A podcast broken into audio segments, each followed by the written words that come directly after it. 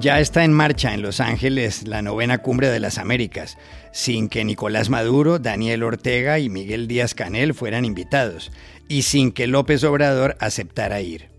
¿Cuál será el tema clave? Llamamos ayer a Miami a Tim Padgett, editor de las Américas de la emisora WLRN. El domingo, el partido del presidente López Obrador ganó en México las elecciones para las gobernaturas de cuatro de los seis estados donde hubo votaciones. ¿Cómo interpretar eso? Hablamos con la politóloga Georgina de la Fuente, de la UNAM. El primer ministro británico, el conservador Boris Johnson, superó ayer una moción de censura de su propio partido por el escándalo del Partygate. Muchos dicen que esa no fue exactamente una victoria para él. ¿Por qué? Eva Millán de Antena 3 Televisión nos dio las claves. Hola, bienvenidos a El Washington Post. Soy Juan Carlos Iragorri, desde Madrid. Soy Dori Toribio, desde Washington, D.C. Soy Jorge Espinosa, desde Bogotá. Es martes 7 de junio y esto es todo lo que usted debería saber hoy.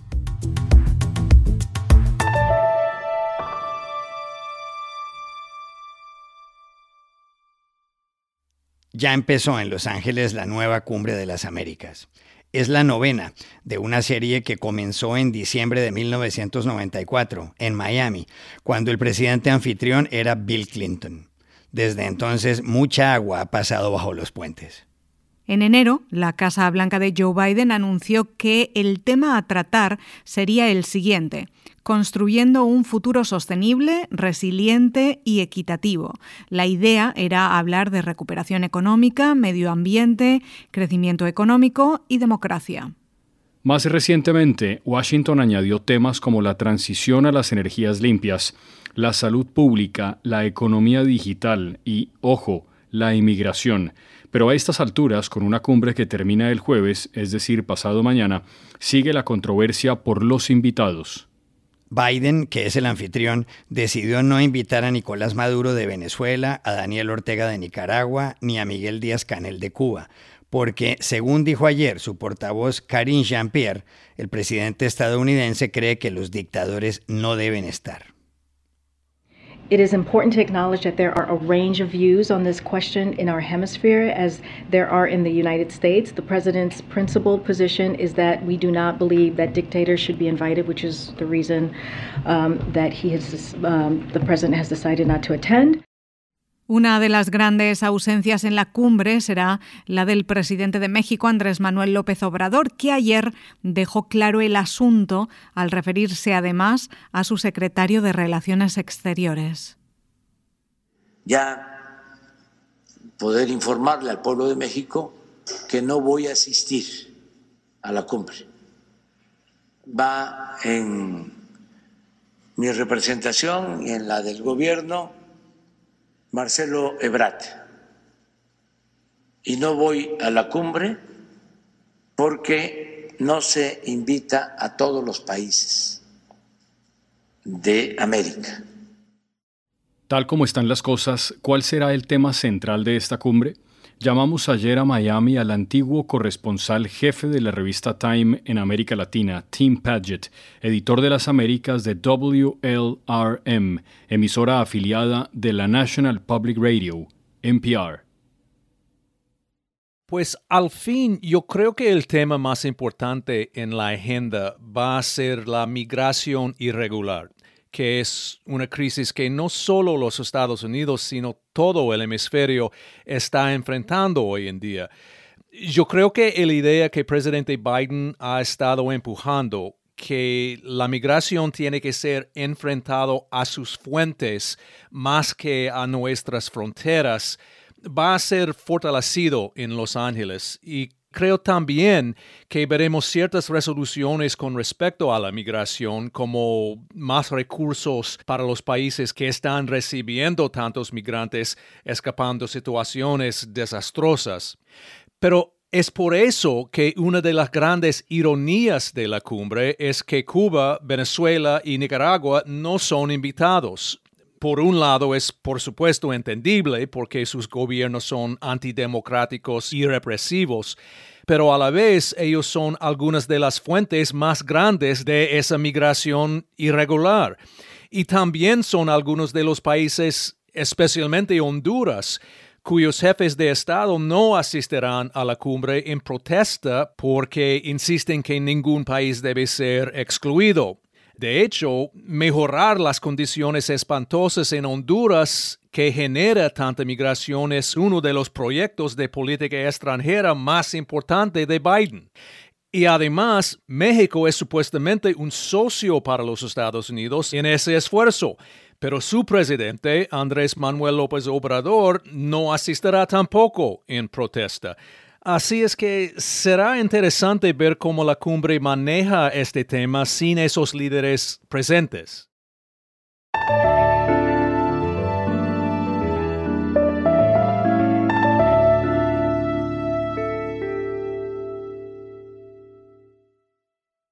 El domingo el oficialismo logró en México un buen resultado en las elecciones estatales. Estaban en juego las gobernaturas de seis de los 32 estados del país y el Movimiento de Regeneración Nacional Morena del presidente Andrés Manuel López Obrador consiguió cuatro. Una de ellas fue la de Hidalgo, en el este, donde ganó Julio Menchaca, que será el primer gobernador en casi un siglo de un grupo político distinto al Partido Revolucionario Institucional, el PRI. Otra, la de Quintana Roo, en la península de Yucatán, será para Mara Lezama. Morena también consiguió las gobernaturas de Oaxaca en el suroeste, que ocupará Salomón Jara, y de Tamaulipas, que limita con Estados Unidos, que será para Américo Villarreal.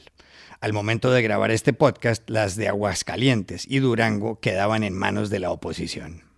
El domingo por la noche, Mario Delgado, el presidente de Morena, habló sobre estas elecciones celebradas en seis entidades estatales.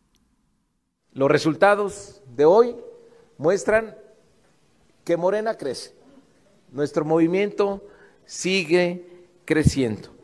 Teníamos ya 18 eh, entidades gobernadas por nuestro movimiento y nuestros aliados y el día de hoy vamos a llegar a 24 entidades. Así que estamos muy contentos de que siga creciendo nuestro movimiento, que sigue avanzando el proyecto transformador de nuestro presidente Andrés Manuel López eh, Obrador. Pero Marco Cortés, presidente del Partido de Acción Nacional, el PAN, que junto con el PRI y el Partido de la Revolución Democrática, el PRD, conforman la alianza opositora Va por México, salió al paso de lo que dijo el presidente de Morena.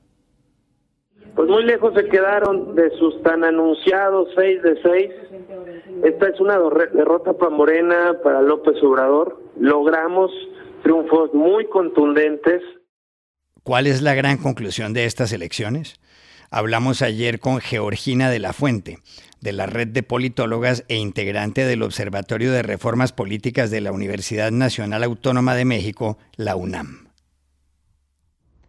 Más que un triunfo contundente del oficialismo en este ciclo electoral, podemos ver estos resultados como una derrota de la alianza opositora los partidos de esta alianza, PRI, PAN y PRD, gobernaban los cuatro estados que ganó el partido del presidente y sus aliados.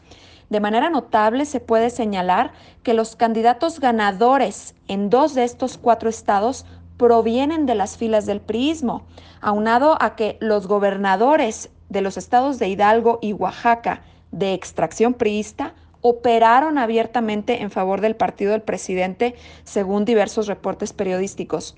Ahora, con este nuevo mapa político, el PRI, partido hegemónico en México durante la mayor parte del siglo XX, retiene con sus siglas apenas tres estados de los 19 que gobernaba en 2015 énfasis particular en con sus siglas, porque, como he mencionado, el priismo sigue dominando la vida política nacional desde las filas de Morena y ciertamente desde las filas del gobierno del presidente López Obrador.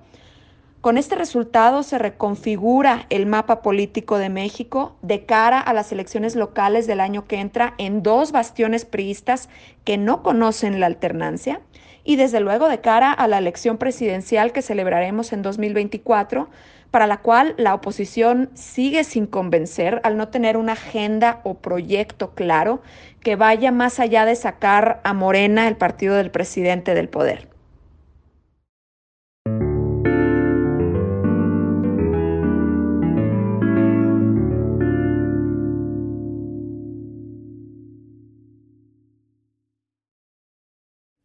El primer ministro británico, el conservador Boris Johnson, salió airoso ayer de una moción de censura sometida a votación entre los parlamentarios de su propio partido.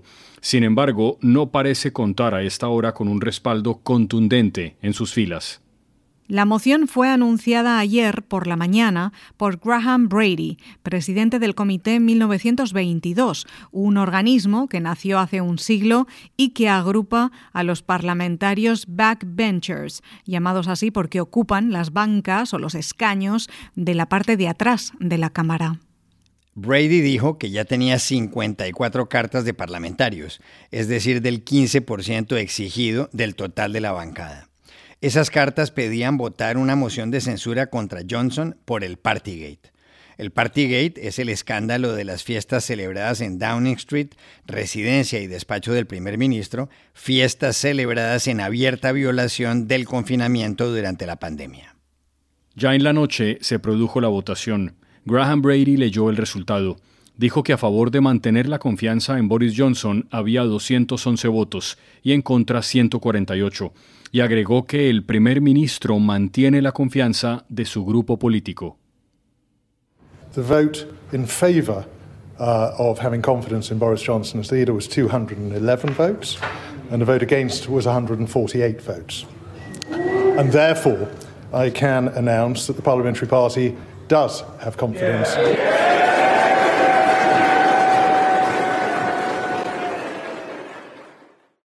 Si Boris Johnson hubiera obtenido menos de 180 votos a favor, habría perdido el respaldo de los Tories, que son su partido y que controlan 359 escaños de los 650 de la Cámara de los Comunes. En ese caso, habría tenido que marcharse. Pero muchos analistas dicen que esta no ha sido precisamente una gran victoria para Boris Johnson. ¿Por qué? Llamamos anoche tarde a Londres, a Eva Millán, corresponsal de Antena 3 Televisión de España.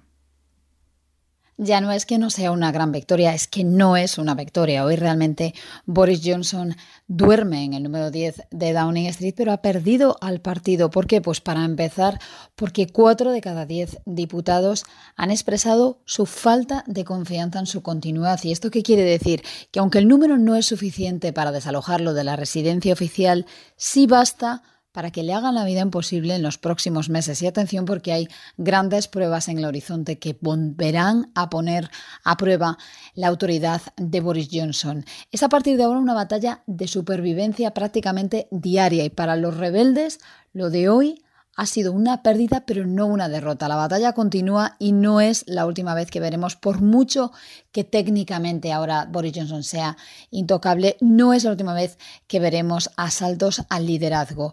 Todas las ocasiones anteriores, todos los referentes en los que un líder conservador había pasado por una situación similar, nunca fueron señales halagüeñas. Haber ganado este tipo de procesos no los dejó seguros en el número 10. Tenemos, por ejemplo, hace menos de cuatro años el caso de Theresa May, que ganó por un porcentaje incluso mejor que el de Boris Johnson y por entonces algunos de los que hoy jalean a Boris Johnson y dicen que un voto más es simplemente es una victoria en sí misma, habían dicho que el 63% de apoyo que había recabado era una vergüenza y tenía que, tenía que dimitir seis meses después. La segunda mujer primera ministra de Reino Unido se vio apeada del número 10 por la presión interna del partido. Lo habíamos visto también en Margaret Thatcher, un caso todavía más dramático, puesto que ocho días después de haber ganado esta votación se vio fuera del poder. Es decir, Boris Johnson hoy ciertamente puede continuar como primer ministro, pero ni está en el cargo, está tocado y prácticamente en breve veremos a este primer ministro hundido.